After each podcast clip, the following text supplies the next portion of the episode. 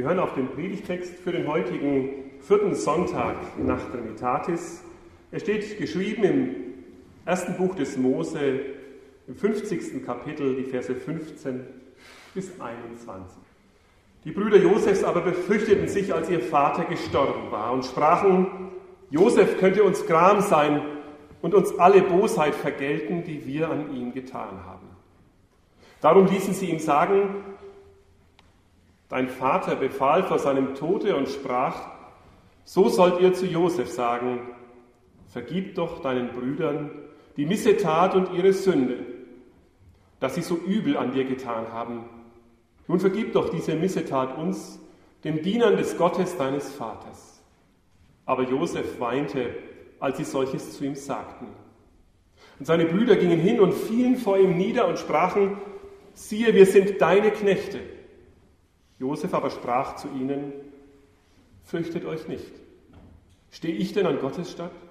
Ihr gedachtet es böse mit mir zu machen, aber Gott gedachte es gut zu machen, um zu tun, was jetzt am Tage ist, nämlich am Leben zu erhalten, ein großes Volk. So fürchtet euch nun nicht. Ich will euch und eure Kinder versorgen. Und er tröstete sie und redete freundlich mit ihnen. Liebe Gemeinde, was können Menschen einander alles antun? Bei einem Geburtstagsbesuch in dieser Woche sagte mir der Besuchte, er saß gerade vor der aufgeschlagenen Zeitung, die Welt ist schlecht geworden, Herr Dekan. So schlimm war es früher nicht. Und auch wenn ich nicht weiß, ob es früher wirklich besser war, musste ich ihm doch beipflichten. Denn so viel Schlimmes und Schweres war gerade in diesen Tagen zu lesen.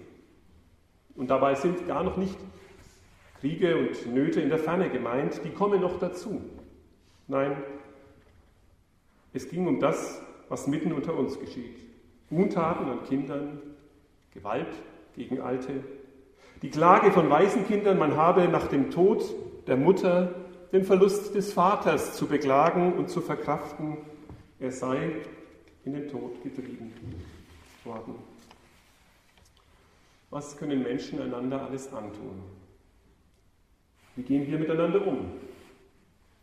Dort, wo wir uns verletzen, dort, wo wir schuldig aneinander werden. Ein Pfarrer aus dem Dekanat, aus einer anderen Gemeinde, nicht, aus, nicht von hier, hat vor ein paar Wochen beklagt, wie tief und unvergessen alte Streitigkeiten in seinen Dörfern wach und am Leben erhalten bleiben. Sind sicher Menschen, die er schätzt und die er mag und die ihn auch mögen.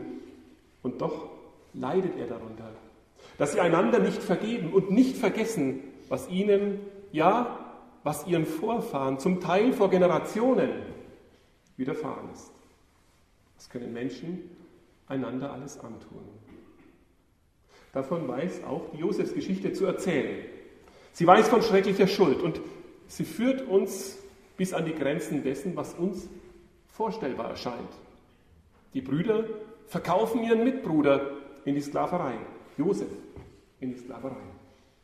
Die Sklaverei erscheint noch wie eine Begnadigung zu sein, nachdem er in der Ungewissheit seines Gefängnisses mit dem Tod rechnen musste. Was für Bilder tragen wir in uns gegenüber denen, von denen wir Unrecht erfahren haben? Oder denen gegenüber, die überhaupt ein Unrecht getan haben? Sind das Bilder der Rache, die Schmerzen mit Schmerzen begleichen? Oder gar Bilder der Vernichtung, sogar des Todes? Das kann selbst in Gedanken auch unausgesprochen bleiben und doch gemeint sein. Der muss weg. Die muss verschwinden aus meinem Leben, aus meiner Gruppe, aus meiner Gegend. Welche Bilder tragen wir in uns, wenn wir meinen oder spüren, uns ist Unrecht widerfahren? Die Brüder von Josef dachten damals auch, Josef hätte ihnen Unrecht getan. Darum musste er weg. Darum musste er auf Nimmerwiedersehen verschwinden mit einer Karawane nach Ägypten. Da war er so gut wie tot. Was hatte Josef getan? Er hatte ihnen einen Traum erzählt. Hört doch, was mir geträumt hat. Siehe, wir banden Garben auf dem Felde. Und meine Garbe richtete sich auf und stand, aber eure Garben stellten sich ringsumher und neigten sich vor meiner Garbe. Da sprachen seine Brüder zu ihm, willst du unser König werden und über uns herrschen? Der Kleine war Papas Liebling. Schlimm genug. Und jetzt dieser Traum. Für sie gab es gar keine andere Möglichkeit. Er will unser König werden und über uns herrschen. Weg mit ihm. So nehmen die Dinge ihren Lauf. Aus dem Bild, das sie in ihren Herzen formen und tragen, wird eine Wut, wird ein Zorn, wird eine Feindschaft und schließlich eine Tat, eine schlimme Tat. Und sie hat nur ein einziges Ziel, diese Tat. Das Bild zu zerstören, das sie sich in ihrem Herzen gemacht haben. Ja, das sich in ihre Seelen hineingeschnitten hatte, so tief, dass nichts, am Ende noch nicht einmal die Tat, die Missetat, wie es in unserem Predigtext dann heißen wird, dieses Bild auslöschen könnte. Wie ich darauf komme? Wir entdecken das Bild am Ende der Josefsgeschichte in unserem Predigtabschnitt wieder. Der Vater Jakob ist gestorben. Da steht, seine Brüder gingen hin und fielen vor ihm nieder und sprachen, siehe, wir sind deine Knechte. Niemals hatte das passieren sollen, dass sie vor ihm niederfallen. Das hatten sie sich geschworen. Niemals wird das geschehen. Aber dann war Josef auf unglaubliche Weise Kanzler von Ägypten geworden. Jetzt gab es in ihrem eigenen Bild keine andere Möglichkeit, keinen anderen Ausweg mehr, als niederzuknien, um Vergebung zu bitten, sich zu unterwerfen. Sie bangen um ihr Leben. Um Gottes Willen, liebe Gemeinde. Von welchen Bildern lassen wir uns leiten, wenn wir uns voneinander, von anderen Unrecht behandelt fühlen? Und wenn Unrecht auch wirklich unter uns geschieht? Der oder die muss weg. Oder, andersherum gesagt, wir müssen uns unterwerfen oder wir werden nicht überleben. Bevor wir ein neues und ganz anderes Bild entdecken, ein Bild, das, wie ich meine, alles ändert und alles in ein neues Licht stellt, lassen Sie uns kurz auf das Glaubensbekenntnis blicken, das die Brüder hier sprechen. Es drückt ihr Bild von Gott aus. Und das ist ganz entscheidend. Unterwerfung scheint das Thema ihres Lebens zu sein. So sagen sie, nun vergib doch diese Missetat uns, den Dienern des Gottes deines Vaters. Es ist ein Bild der Knechtschaft, das sie mit Gott verbinden. Lasst mich euch fragen, was für ein Bild von Gott habt ihr? Ist er einer, der euch zu Knechten und Dienern macht? Meint euer Gott es gut mit euch? Oder müsst ihr euch ihm beständig unterwerfen, seine Knechte sein?